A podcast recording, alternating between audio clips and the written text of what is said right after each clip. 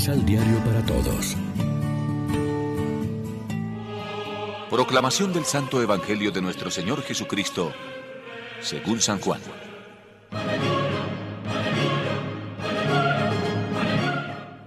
La tarde de ese mismo día, el primero de la semana, los discípulos estaban a puertas cerradas por miedo a los judíos. Jesús se hizo presente allí, de pie, en medio de ellos, y les dijo, La paz sea con ustedes. Después de saludarlos así, les mostró las manos y el costado. Los discípulos se llenaron de gozo al ver al Señor. Él les volvió a decir, La paz esté con ustedes. Así como el Padre me envió a mí, así los envío a ustedes. Dicho esto, sopló sobre ellos. Reciban el Espíritu Santo. A quienes ustedes perdonen, quedan perdonados. Y a quienes no libren de sus pecados, quedan atados.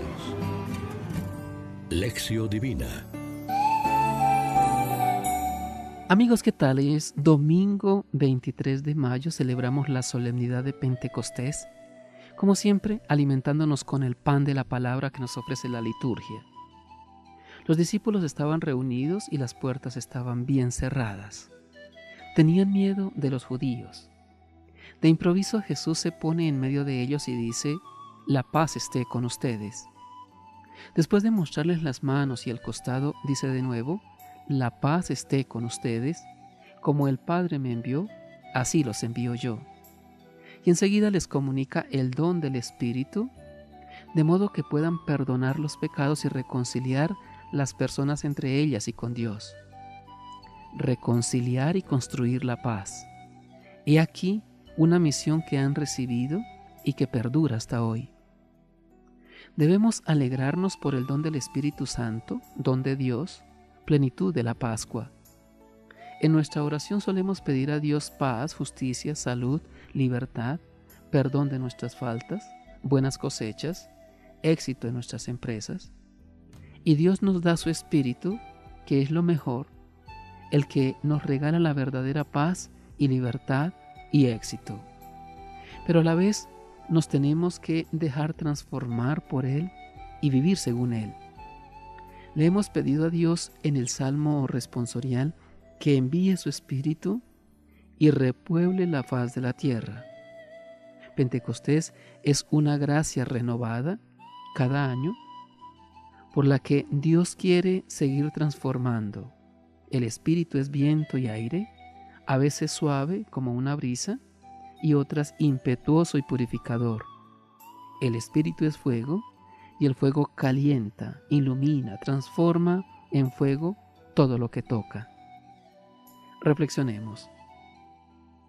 ¿Cuáles son las características de la acción del Espíritu Santo que Jesús comunica? ¿Qué importancia tiene todo esto para la vida de nuestra comunidad hoy? Oremos juntos. Espíritu Santo, realiza la obra de curación, de liberación y de salvación, que yo renazca hoy como hombre nuevo del seno de tu fuego, de la respiración de tu viento. Espíritu Santo, sé que no he nacido para permanecer solo, por esto te ruego, envíame a mis hermanos para que pueda comunicarles la vida que viene de ti. Amén. María, Reina de los Apóstoles, ruega por nosotros. Complementa los ocho pasos de la Alexio Divina adquiriendo el emisal Pan de la Palabra en Librería San Pablo o distribuidores. Más información www.sanpablo.co Pan de la Palabra. Vive la reflexión.